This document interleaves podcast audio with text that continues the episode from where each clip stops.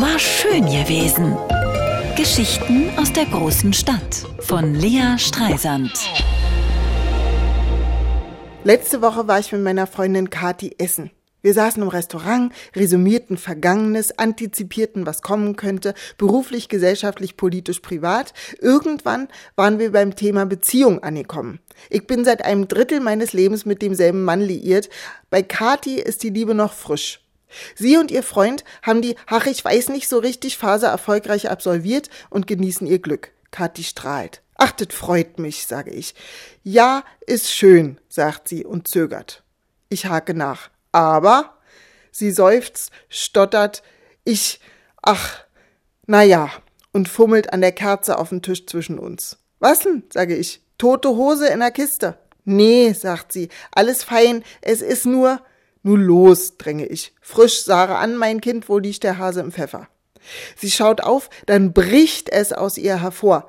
Ich hätte nur gerne mehr Romantik. Der ist da völlig taub. Heute zum Beispiel schreibe ich ihm, Hallo mein Liebster, wir haben uns heute noch gar nichts Schönes gesagt. Ich fang mal an. Der Gedanke an dich trägt mich durch den Tag. Seine Antwort, ich freue mich auf heute Abend. Ich meine, das könnte auch an einen Kumpel schreiben, mit dem er sich zum Fußballgucken verabredet hat.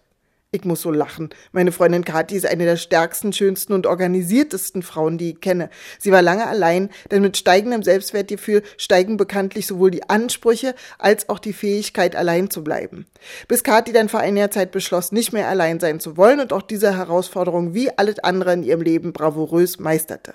Ich meine, musste erst mal einen finden, der über 50 noch unverknöchert genug ist, sich auf eine neue Beziehung mit einer gestandenen Frau einzulassen. Wobei, Wer weiß, vielleicht ist es auch einfacher, weil die Familienplanung abgeschlossen ist und man zumindest den Stress nicht mehr hat, dem Partner beibringen zu müssen, dass die Zweisamkeit, so sie sich als dauerhaft erweisen sollte, unabwendbar ihre Zerstörung zum Ziel haben muss, weil es dann ans Kinderkriegen geht. Wie dem auch sei. Ich habe es meiner Freundin so erklärt. Romantik ist was für Affären. Wenn du Romantik willst, such dir einen Liebhaber, mit dem du heiße Messages tauschen kannst, der dir nur frische duscht und rasiert begegnet, dich ausführt, dir Komplimente macht, Kerzen anzündet, Musik anmacht und dich auf Rosen bettet. Romantik ist wie Weihnachtsdeko. Einmal im Jahr ganz nett, aber auf Dauer fängt die nur Staub und steht im Weg rum. So was willst du nicht in einer Beziehung. Liebe ist das, was bleibt, wenn die Romantik futsch ist. Beziehung ohne Deko.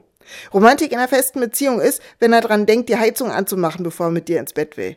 Und ganz ehrlich, Sex mit Musik und brennenden Kerzen hat für mich noch nie funktioniert. Kann ich mich null konzentrieren. Ich singe die ganze Zeit mit und habe einfach nur Angst, dass die Bude abfackelt. Schönen Valentinstag allerseits.